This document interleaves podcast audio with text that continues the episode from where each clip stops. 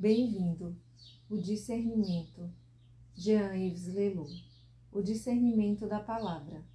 É por isso que em seu livro, Roberto Crema retoma o que nós falamos aqui, sobre estes diferentes níveis do ser, de onde nasce a palavra em nós.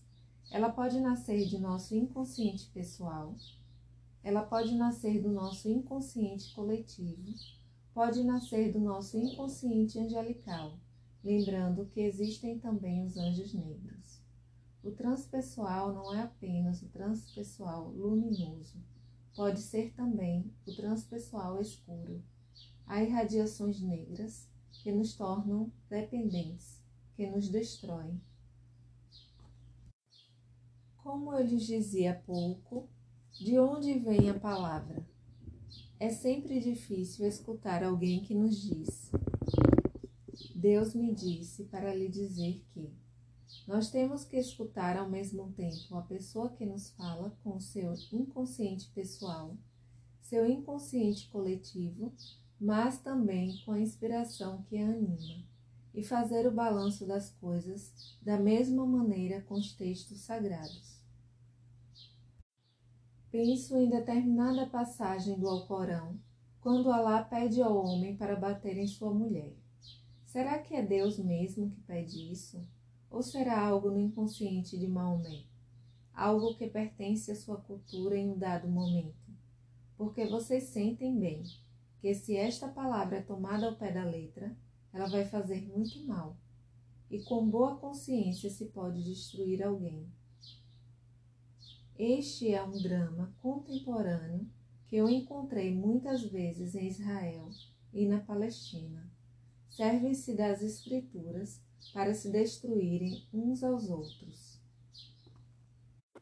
Esta atitude vem de um nível de interpretação das Escrituras, porque os sufis, quando leem as palavras do Alcorão, não as compreendem como um pedido para bater em sua mulher, esta mulher fora deles mesmos, mas compreendem que é preciso trabalhar e transformar esta dimensão do imaginário que está neles.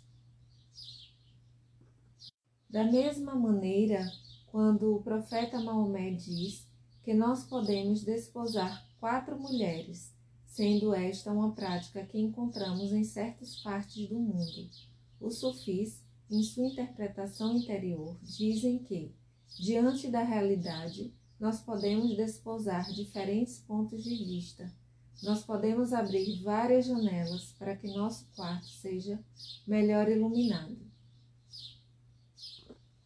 São apenas exemplos que nos lembram que certas palavras que se atribuem a Deus vêm do mais profundo do homem e que este homem, em sua profundidade, tem um inconsciente e que este inconsciente nem sempre está bem limpo a inspiração é como um rio que transporta também toda espécie de imundícies.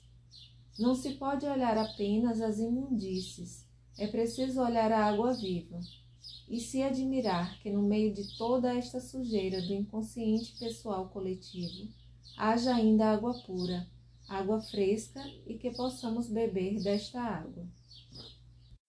Portanto, não se trata de condenar todas estas inspirações, mas de discerni-las. E quando lemos em um texto sagrado, deve-se ler como uma palavra de Deus, mas não esquecer que este Deus nos fala através dos seres humanos, através da linguagem humana. Repetindo, o infinito nos fala através de expressões finitas. O absoluto nos fala através de seres relativos. Dessa maneira, podemos ter apenas um conhecimento relativo do absoluto. É por isso que não podemos adorar uma pessoa, um texto sagrado, uma revelação pessoal.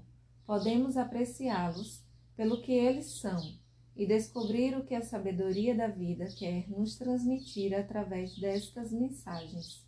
Assim, este lembrete sobre os níveis da consciência de onde nasce uma palavra e o discernimento que precisamos ter faz parte de um dos sinais desta nova consciência que nasce após a experiência autêntica do luminoso. Isto nos liberta de dois absurdos que nos são muito familiares. o desprezo e a idolatria, nós passamos a uma outra atitude, que é a do respeito. Respeitar alguém é respeitar seus erros e suas ilusões, ter bastante amor por ele para dizer-lhe que se engana ou que está em um estado de inflação. Mas é preciso muito amor para dizer a verdade a alguém, e muitas vezes carecemos de amor quando procuramos agradar muito, dizendo a alguém que amamos algo desagradável pelo medo de perdermos sua afeição. Mas, nesta nova consciência, não se pode separar o amor e a verdade. Não podemos separar a inteligência e o coração, e é quando encontramos, repito, a presença do coração inteligente